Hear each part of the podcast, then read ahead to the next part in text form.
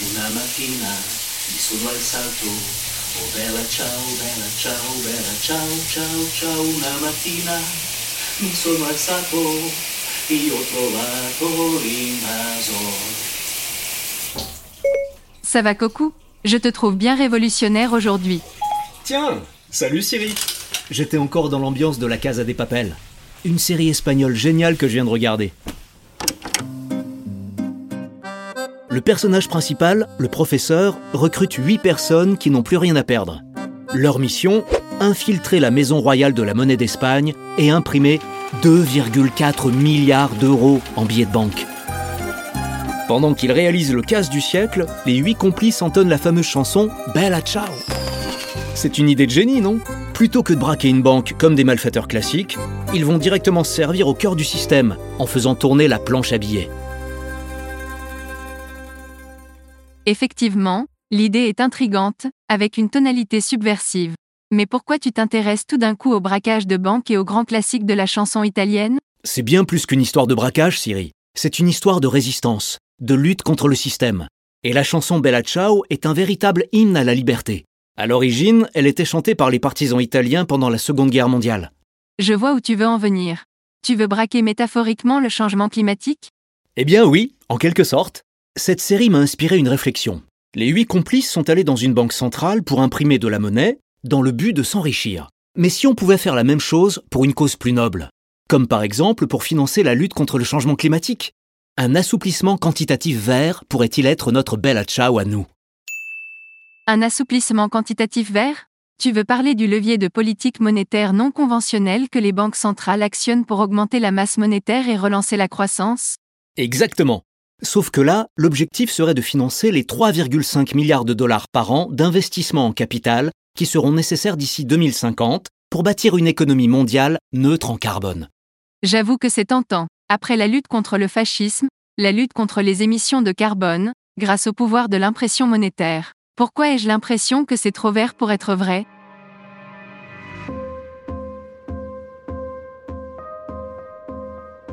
Bienvenue dans la version française de 2050 Investors, le podcast qui décrypte les tendances de l'économie et du marché pour relever les défis de demain. Je suis Coco Agboblois, responsable mondial de la recherche économique, cross-asset et quantitative de Société Générale. Dans cet épisode de 2050 Investors, nous allons voir comment les banques centrales, ces institutions toutes puissantes responsables de la monnaie des pays, peuvent contribuer à lutter contre le changement climatique. Quelles sont les ficelles de leur politique monétaire? Comment concilier leur mandat principal, qui est de préserver la stabilité des prix, et l'inflation verte induite par la transition énergétique? Et enfin, les banques centrales ont-elles le pouvoir de changer le système bancaire qu'elles supervisent? Démarrons notre enquête. Avant de rentrer dans le vif du sujet, prenons un instant pour revenir sur l'univers complexe des banques centrales. Quelque chose me dit que tu vas te lancer dans un cours magistral long et ennuyeux, avec des concepts incompréhensibles. Est-ce que je dois mettre à niveau mon dictionnaire d'économie avancée pour te suivre? Bon, d'accord. Tu m'as vu venir. J'avais prévu de parler de vélocité de la monnaie, de masse monétaire, de Milton Friedman, de propension marginale à consommer, de rigidité des salaires, de l'importance capitale du taux d'intérêt naturel, de stabilité des prix par rapport à celle des marchés financiers. On a déjà abordé certains de ces concepts dans l'épisode sur la greenflation, l'inflation verte. Mais j'ai bien compris, je vais aborder les choses sous un autre angle. Merci, ça serait bien aimable. Mon circuit imprimé est déjà en train de surchauffer. Tiens, j'ai une idée. Tu connais l'histoire du Seigneur des Anneaux? Bien sûr que oui. Tu me prends pour Alexa ou quoi? Parfait. Alors je te propose d'embarquer pour un voyage métaphorique dans la Terre du Milieu. Génial, une épopée fantastique. Mais, avec des politiques monétaires et des taux d'intérêt à la place des anneaux de pouvoir? C'est bien ça? Tout à fait. Les banques centrales sont comme Gandalf, le magicien philosophe, qui guide la communauté de la finance avec sagesse et clairvoyance. Je vois. Donc Gandalf fixe les taux d'intérêt et le coût de l'argent grâce à son bâton magique.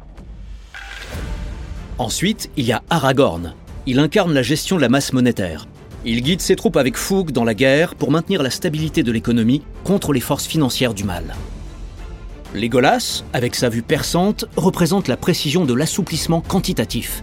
Ses flèches sont les interventions financières, et elles ne ratent jamais leur cible. Mais même dans la Terre du Milieu, le pouvoir est une arme à double tranchant. Comme les détenteurs des anneaux, les banques centrales doivent utiliser leur force à bon escient. Sinon, c'est la voie ouverte vers le Mordor. Une mauvaise gestion de la monnaie conduit à l'inflation, au déséquilibre économique et à la méfiance des marchés. L'équilibre est primordial. Un assouplissement quantitatif excessif et nous risquons de déclencher le balrog de l'hyperinflation. Tout comme l'anneau a corrompu Gollum, un pouvoir financier incontrôlé peut conduire à des distorsions économiques et à des crises financières.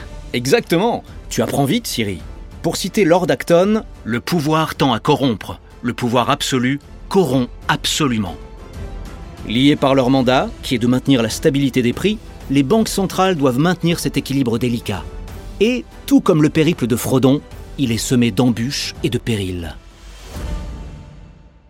Une sorte de quête pour maintenir la paix et la prospérité dans la comté, sans se laisser séduire par le côté obscur du pouvoir. Oui, on peut voir ça comme ça. Maintenant, examinons les actions des banques centrales au cours des trois dernières années.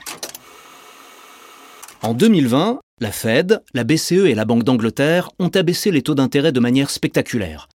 Elles ont mis en place cet assouplissement quantitatif pour réduire le coût de l'argent et du financement. L'idée était d'aider les économies à se relever des conséquences des confinements imposés par les gouvernements, cette fameuse hibernation économique qu'on s'est imposée pour lutter contre la pandémie de Covid-19 et sauver des vies. Ces aides financières massives accordées par les gouvernements toutes les liquidités injectées dans l'économie par les banques centrales, l'épargne excédentaire accumulée par les ménages, les perturbations de la chaîne d'approvisionnement, dues en partie au confinement prolongé de la Covid-19 en Chine, tous ces facteurs ont créé les conditions d'un boom économique, alimenté par le revenge spending, ce phénomène de surconsommation qui a suivi la réouverture des économies occidentales en 2021. The Economist a même qualifié cette période de retour des années folles un parallèle intéressant avec la période des années 20, qui avait suivi la pandémie de grippe espagnole. Quand les ménages ont commencé à dépenser leur épargne accumulée pendant les confinements, la demande a dépassé l'offre. L'invasion de l'Ukraine par la Russie a encore jeté de l'huile sur le feu inflationniste, avec un arrêt de l'approvisionnement énergétique qui a déclenché une crise du pouvoir d'achat et une flambée de l'inflation. Et que s'est-il passé ensuite? Ensuite, les banques centrales ont opéré un virage à 180 degrés. Le problème, c'est que l'inflation s'est avérée beaucoup plus persistante que prévu. Alors en 2022 et en 2023, elles ont relevé les taux d'intérêt de manière tout aussi spectaculaire pour lutter contre cette spirale inflationniste. Écoute bien, la Réserve fédérale américaine et la Banque d'Angleterre ont relevé les taux d'intérêt de plus de 500 points de base, et la Banque centrale européenne de 400 points de base. Eh bien, je vois que Gandalf n'a pas chômé. Ça, tu peux le dire. Rappelle-toi le célèbre adage un grand pouvoir implique de grandes responsabilités. Aujourd'hui, l'inflation globale, qui est liée au pouvoir d'achat, diminue rapidement. La fièvre inflationniste s'est un peu calmée. Mais il est trop tôt pour crier victoire. L'inflation salariale, elle, reste tenace. Maintenant, imaginons ce qui se serait passé si les banques centrales n'avaient rien fait. Je te propose de revenir rapidement sur un moment précis de l'histoire où les banques centrales ont complètement perdu le contrôle de la situation. Je suis sûr que tu penses à la République de Weimar, au début des années 20. L'hyperinflation était tellement forte que les gens allaient acheter leur pain avec des brouettes remplies de billets. C'est ça, Siri, les grands esprits se rencontrent. Les deux principales causes d'une hyperinflation sont, premièrement, quand l'augmentation de la masse monétaire n'est pas soutenue par la croissance économique. Pour le dire autrement, quand la planche à billets tourne à plein régime. Deuxièmement, quand l'inflation est tirée par la demande, c'est-à-dire que la demande de biens et de services explose, mais que l'offre est insuffisante pour y répondre, ce qui fait automatiquement grimper les prix. Un article sur bbc.co.uk intitulé 1923 la crise de l'hyperinflation décrit bien ce qui s'est passé à l'époque. Pour payer les employés en grève, le gouvernement a décidé d'imprimer plus d'argent. Cet afflux de monnaie a conduit à une hyperinflation, car plus on imprimait d'argent, plus les prix augmentaient les prix sont devenus totalement incontrôlables. Par exemple, une miche de pain, qui coûtait 250 marques en janvier 1923, était vendue à 200 000 millions de marques en novembre 1923. Le Gandalf de la Reichsbank de l'époque, Rudolf Havenstein, aurait-il abusé de son pouvoir? C'est exactement ça. C'est un cas d'école qui montre bien que quand l'argent perd de sa valeur, il ne sert plus à rien. le gouvernement de Weimar gardait le contrôle de son économie. Mais il a pris la décision d'imprimer toujours plus de monnaie pour payer les préparations de la Première Guerre mondiale, imposées par le traité de Versailles de 1919. Pour Avenstein, la solution était simple. Pour payer cette dette, il suffisait de faire tourner la planche à billets et d'injecter de l'argent dans l'économie allemande.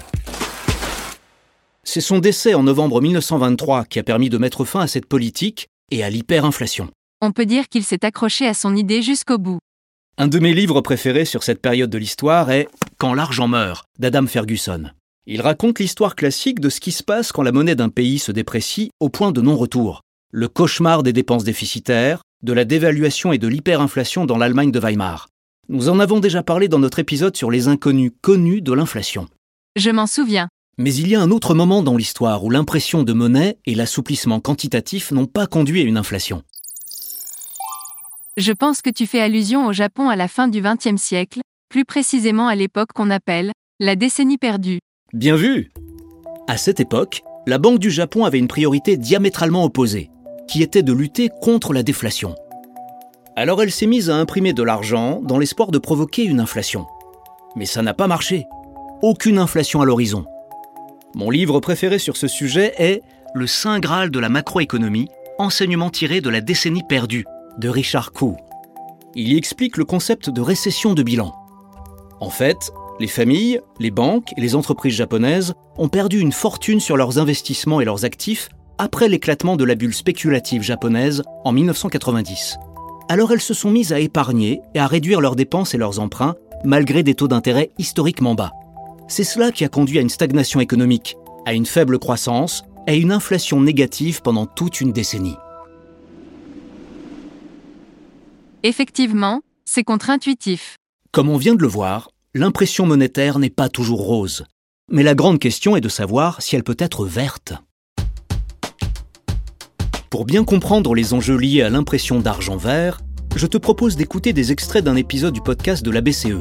Il s'intitule Les banques centrales contre le changement climatique entre motivation, obligation et limites. Isabelle Schnabel et Frank Elderson, deux membres du directoire de la Banque Centrale Européenne, y soulignent le rôle important du programme d'achat d'obligations d'entreprise de la BCE, le CSPP, pour Corporate Sector Purchase Programme. Ce programme incite à l'achat d'obligations vertes, émises par les entreprises, pour contribuer à réduire les coûts de financement des projets verts et les coûts des investissements dans la transition énergétique.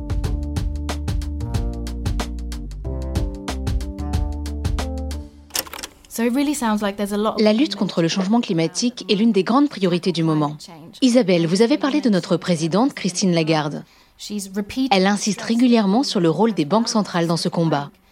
Et ici, on est tous d'accord pour dire qu'on doit faire quelque chose. Franck, j'en appelle à vos lumières en tant qu'avocat. Parce qu'on entend deux sons de cloche tout à fait différents. D'un côté, des voix s'élèvent pour exiger une action immédiate des banques centrales, qu'on actionne des leviers pour aider concrètement à opérer la transition vers une économie plus durable. Mais d'un autre côté, certaines personnes estiment que le combat contre le dérèglement climatique n'est tout simplement pas de notre ressort et que toute action en ce sens reviendrait à dépasser le cadre de notre mandat. Pourquoi cette confusion? Je pense que jusqu'à tout récemment, la principale préoccupation des banques centrales et des superviseurs, c'était justement de respecter notre mandat, de ne pas en dépasser le cadre, au risque d'être traîné en justice pour en avoir fait trop. Mais comme je le dis depuis un certain temps, il existe aussi un risque d'être poursuivi pénalement pour, au contraire, en avoir fait trop peu ou trop tard, ce qui constituerait également une violation de notre mandat. Donc concrètement, il existe un risque d'en faire trop ou pas assez. Ce sont les deux situations à éviter. Mais si on s'en réfère au texte de base, c'est assez clair. Nous avons un objectif principal. Et cet objectif principal, c'est la stabilité des prix. C'est ça notre boussole. Nous devons garantir la stabilité des prix.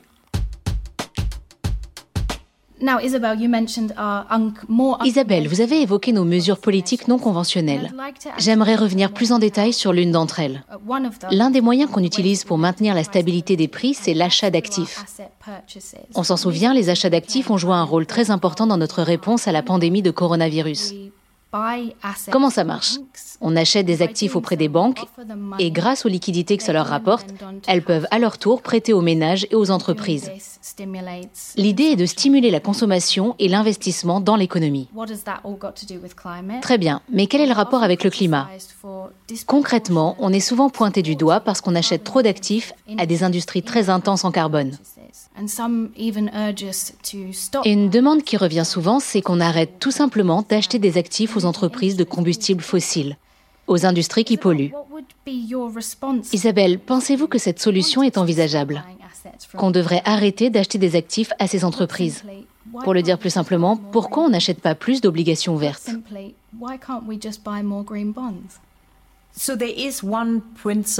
Alors il y a un principe qui régit nos achats d'actifs.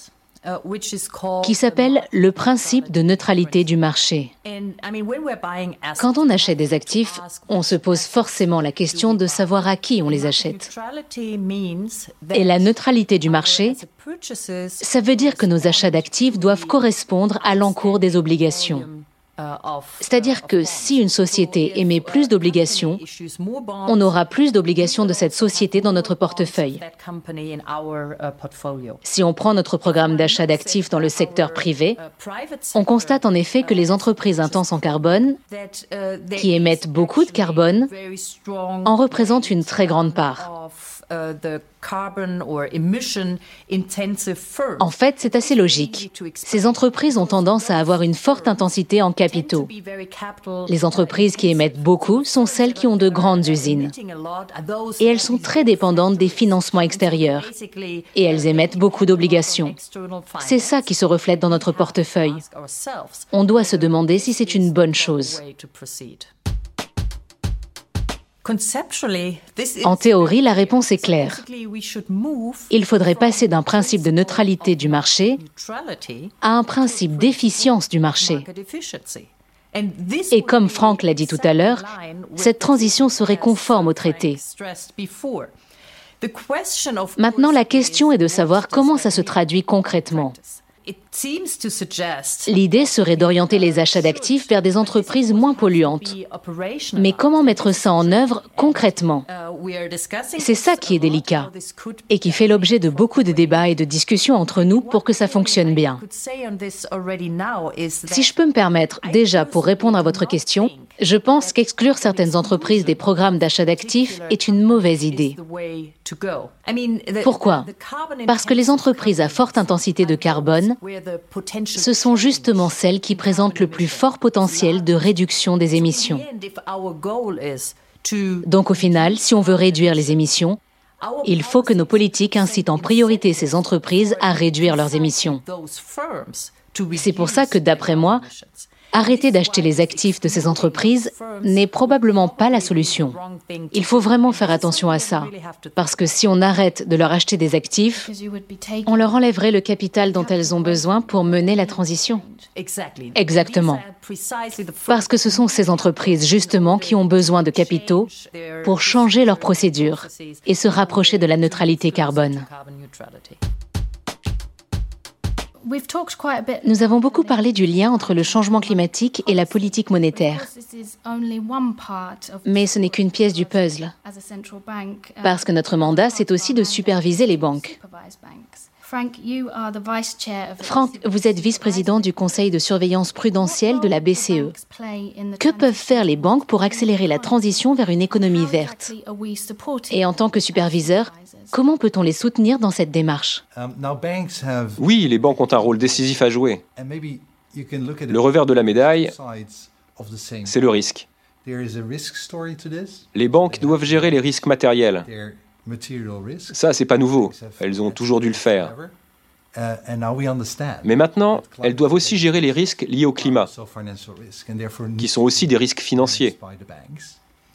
Um, Et la bonne nouvelle, au passage, c'est que les catégories traditionnelles de gestion des risques, tout ce qui est risque de crédit, risque de marché, risque um, opérationnel et risque de liquidité, toutes ces catégories qu'on connaît bien vont être utiles pour répondre aux enjeux climatiques. L'autre côté de la médaille, ce sont les opportunités. Um, On est en train de vivre une transition assez incroyable. On va passer du brun au vert et toute l'économie va s'en trouver changée. Et il va falloir financer ce changement. Les banques vont jouer un rôle extrêmement important à ce niveau-là, notamment ici en Europe, pour y arriver. Elles doivent revoir leur mode de gouvernance, leur business model, pour qu'ils soient capables d'assumer ce rôle. Elles vont devoir adopter des business models durables, dans tous les sens du terme. On va collaborer étroitement avec les banques, analyser leurs auto-évaluations, leurs plans d'action, et intégrer tous ces éléments à notre routine de contrôle prudentiel annuel. Et si on estime que c'est nécessaire, on peut utiliser les instruments et les outils à notre disposition pour garantir qu'elles se conformeront à nos attentes.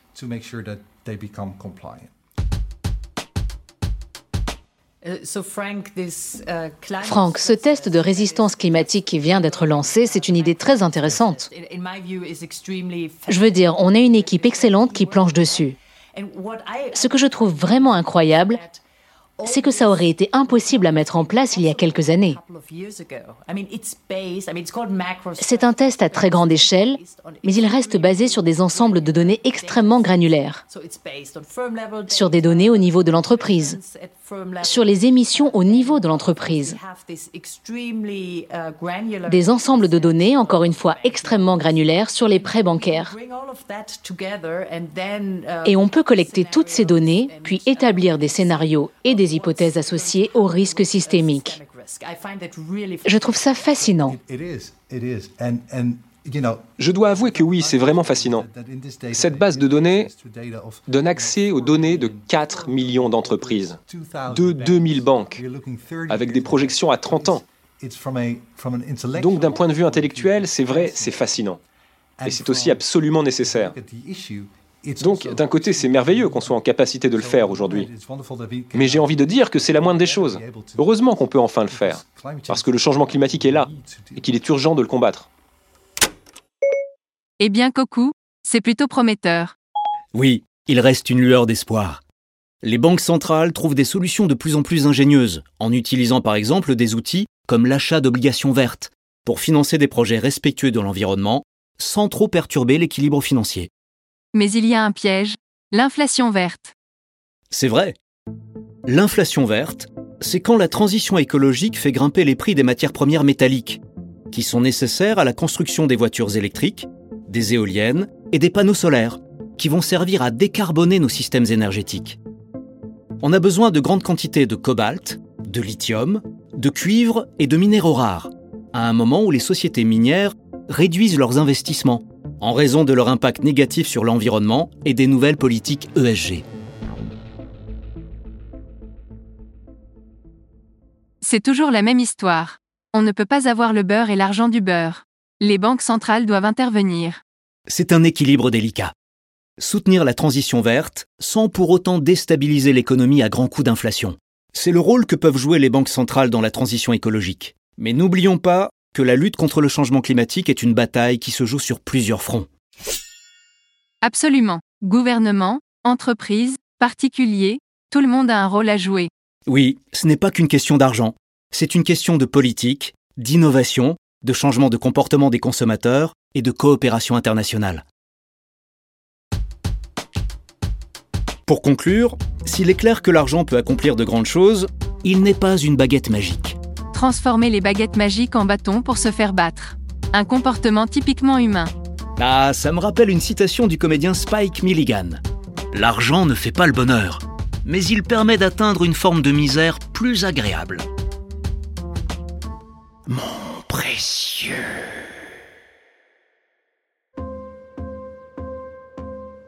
Merci d'avoir suivi cet épisode de 2050 Investors. J'espère que cet épisode vous aura aidé à mieux comprendre le rôle que les banques centrales peuvent jouer pour financer la transition verte vers la neutralité carbone. 2050 Investors est disponible sur toutes les plateformes de podcast et de streaming. Si cet épisode vous a plu, mettez-nous plein d'étoiles sur Spotify et Apple Podcast. Laissez des commentaires où vous voulez, abonnez-vous et surtout, parlez-en autour de vous. Rendez-vous au prochain épisode.